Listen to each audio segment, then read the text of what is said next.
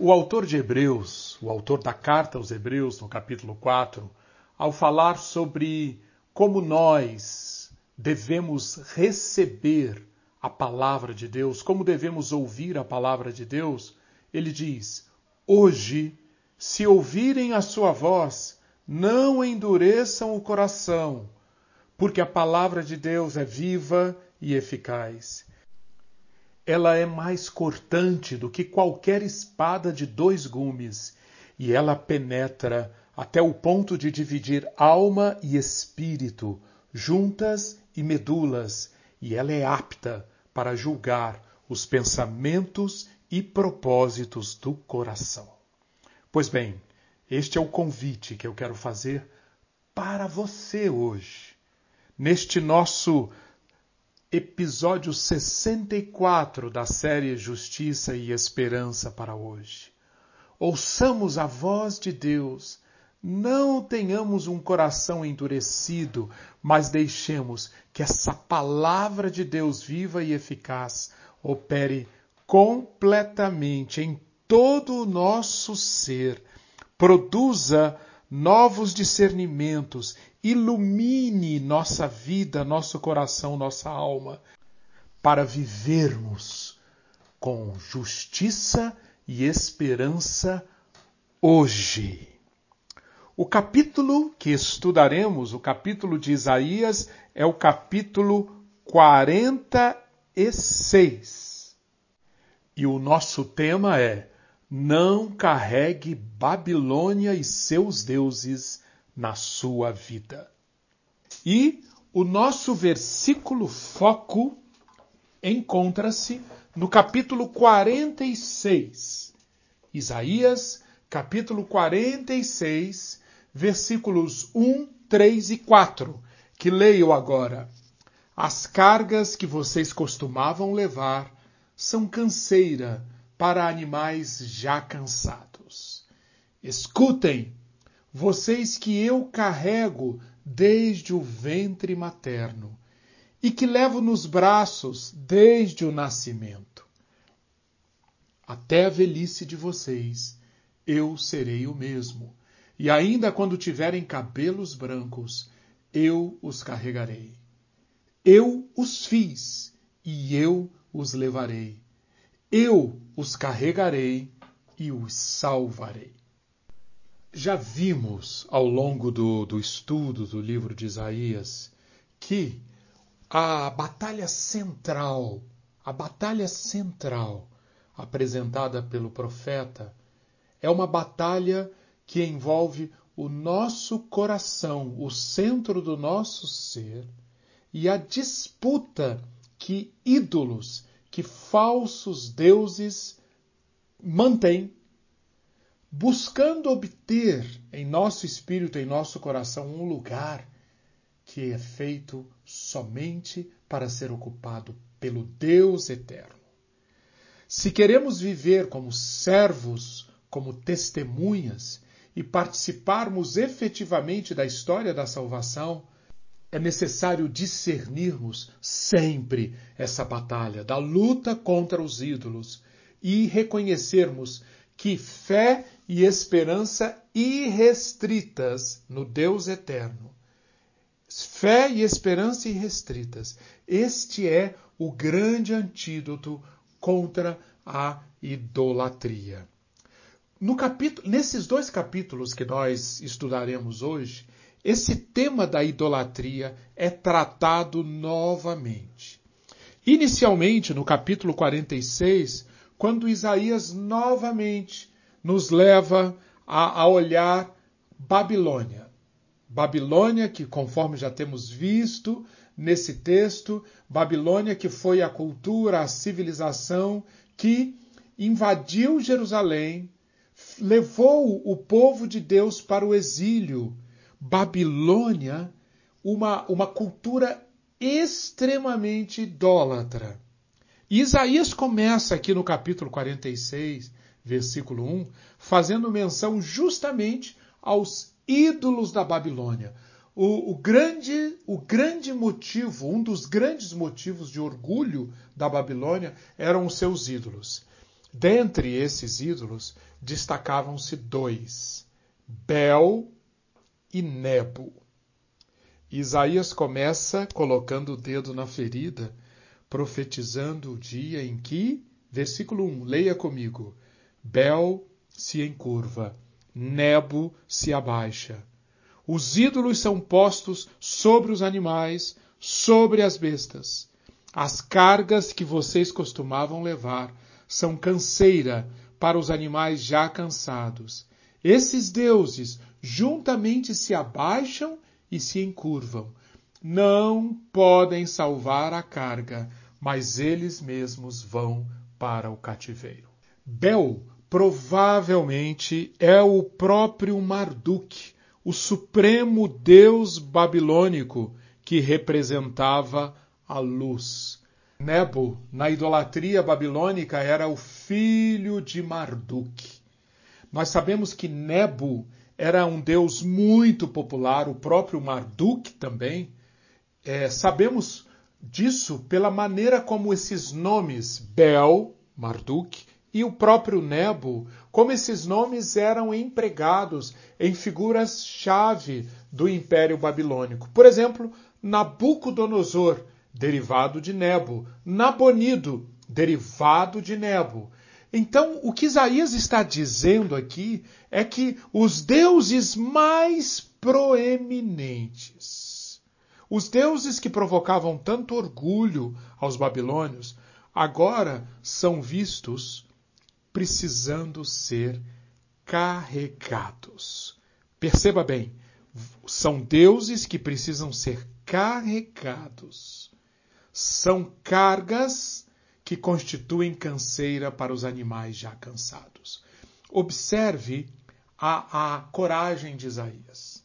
Isaías está dizendo para os israelitas: Israelitas, chegará o tempo em que vocês verão Bel e Nebo, os, os grandes deuses, aqueles em quem os babilônios colocavam sua fé e esperança, eles mostrarão a sua verdadeira face. Não passam de imagens, de ídolos que precisam ser carregados, que se abaixam e se encurvam, não podendo salvar a carga, mas eles mesmos indo para o cativeiro.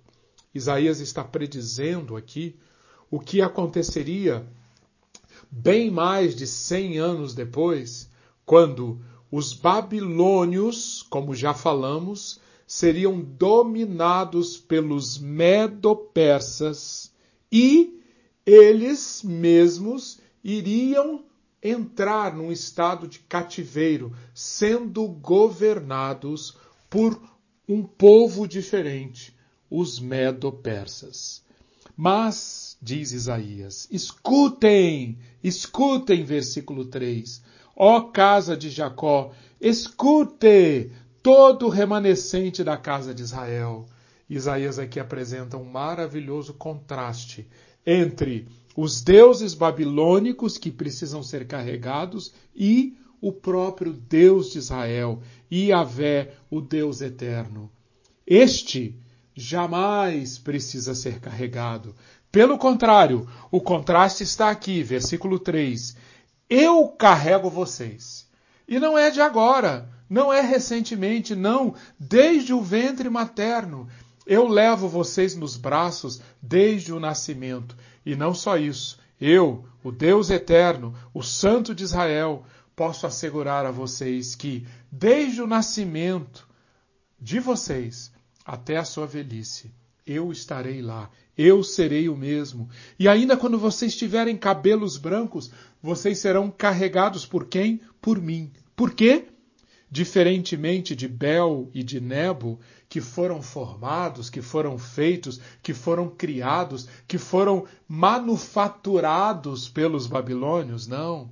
Eu fiz vocês. Eu criei vocês. E por isso mesmo, porque eu sou responsável por ter criado vocês, eu os levarei, eu os carregarei, eu os salvarei.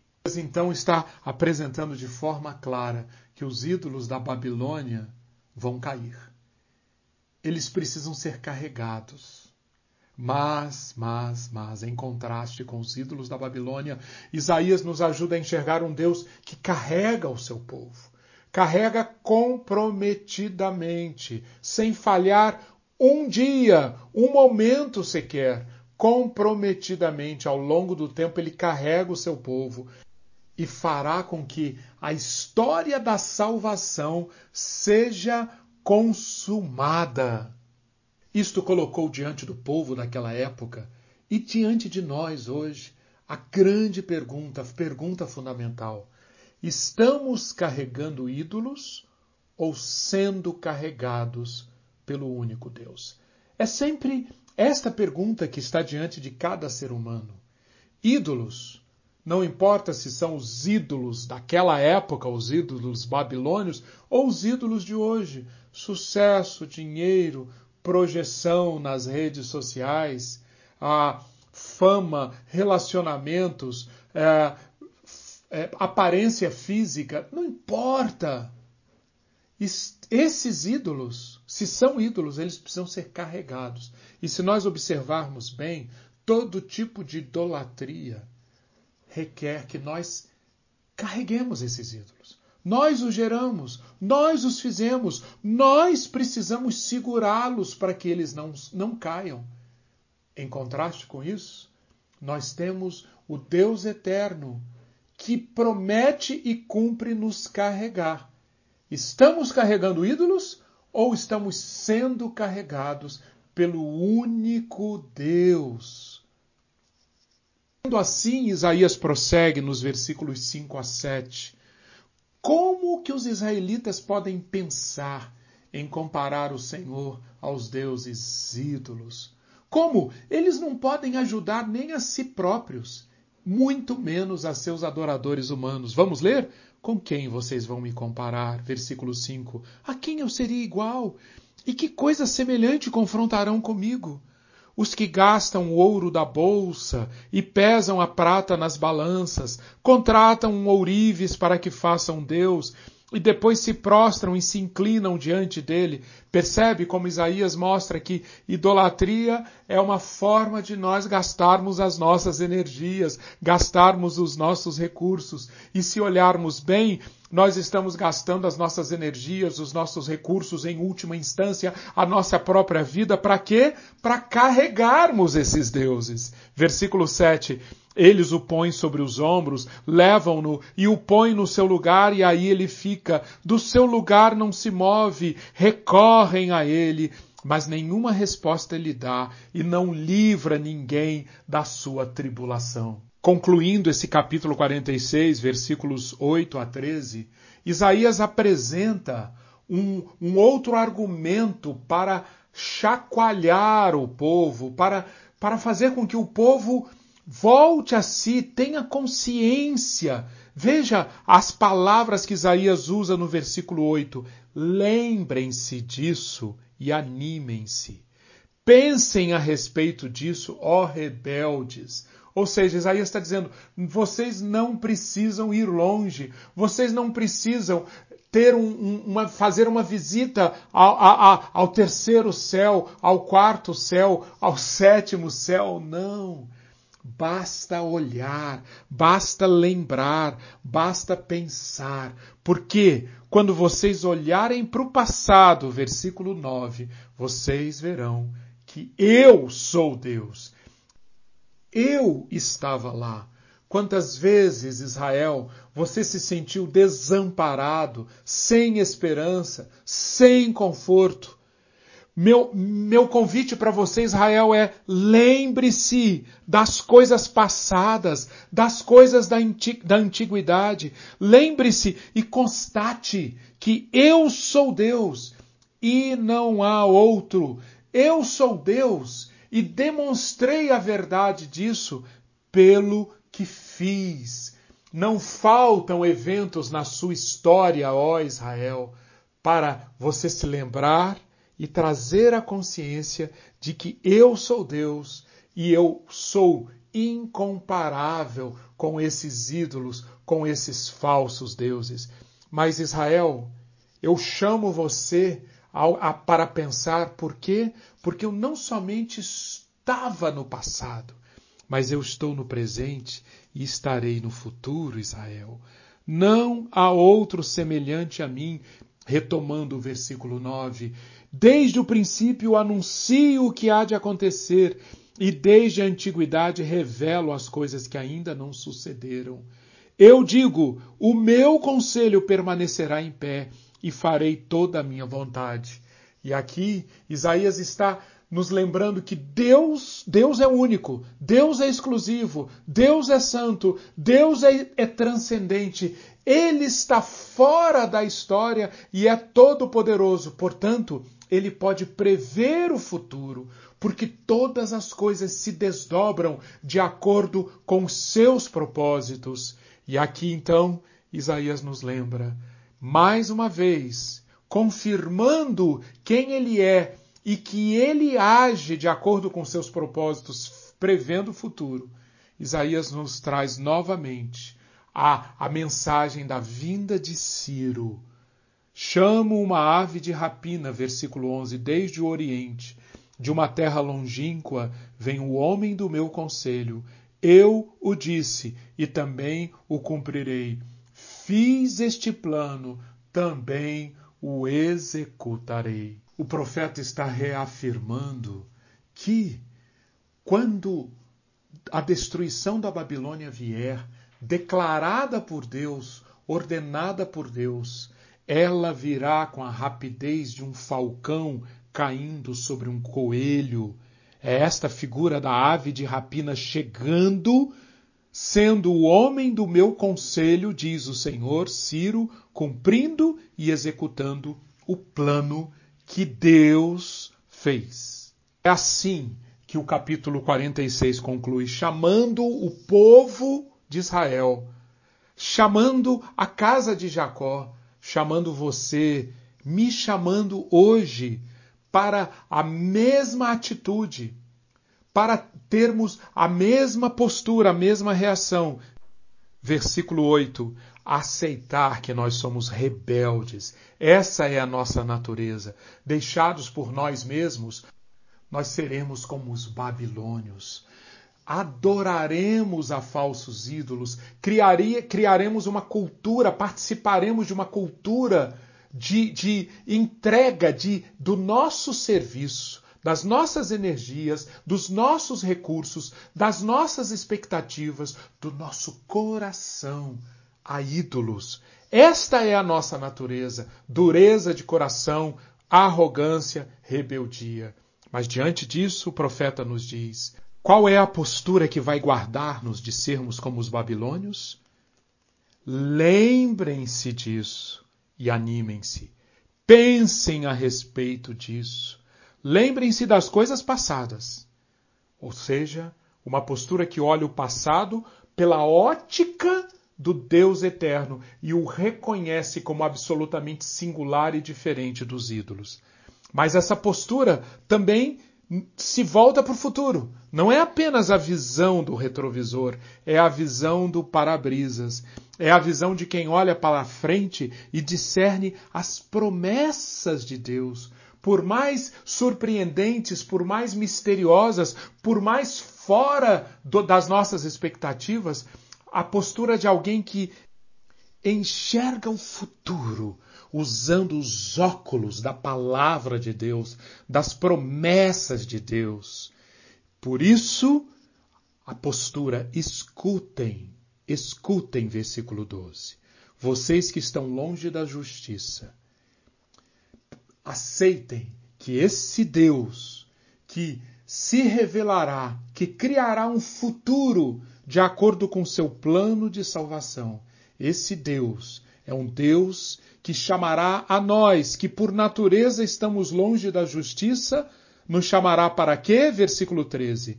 Faço chegar a minha justiça, e ela não está longe. A minha salvação não tardará. Mais uma vez, o profeta deixa claro que temos um Deus que age com um plano orientado, dirigido por justiça.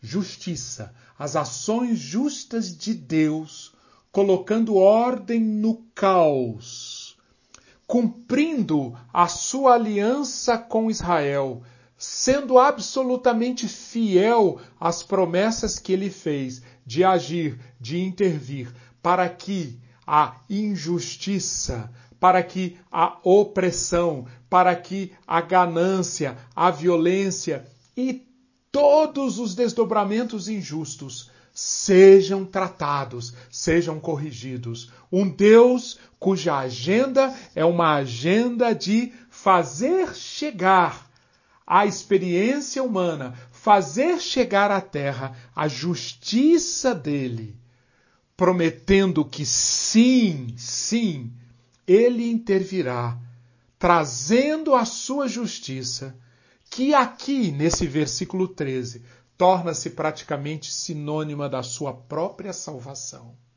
E para não deixar dúvida sobre como que a justiça e a salvação tomarão forma na terra, chegarão à terra, prevalecerão na terra. Isaías termina o capítulo 46 dizendo: Estabelecerei em Sião o livramento e em Israel a minha glória. Deus escolheu fazer o ponto focal da justiça e da salvação, Sião. A sua cidade eleita, a sua cidade amada, Jerusalém, quaisquer que sejam as coisas horríveis que aconteceram lá, e aconteceram muitas. Qualquer que tenha sido o grau de contaminação do nome de Deus por tantas práticas impuras, profanas, é lá que ele tem escolhido para tornar sua salvação disponível para o mundo todo. Ele purificou Jerusalém de suas manchas, de sangue e sujeira, e colocou ali uma coroa de beleza que atrai todas as nações para ela. Jerusalém, lugar de glória, recipiente das promessas de Deus, florescerá.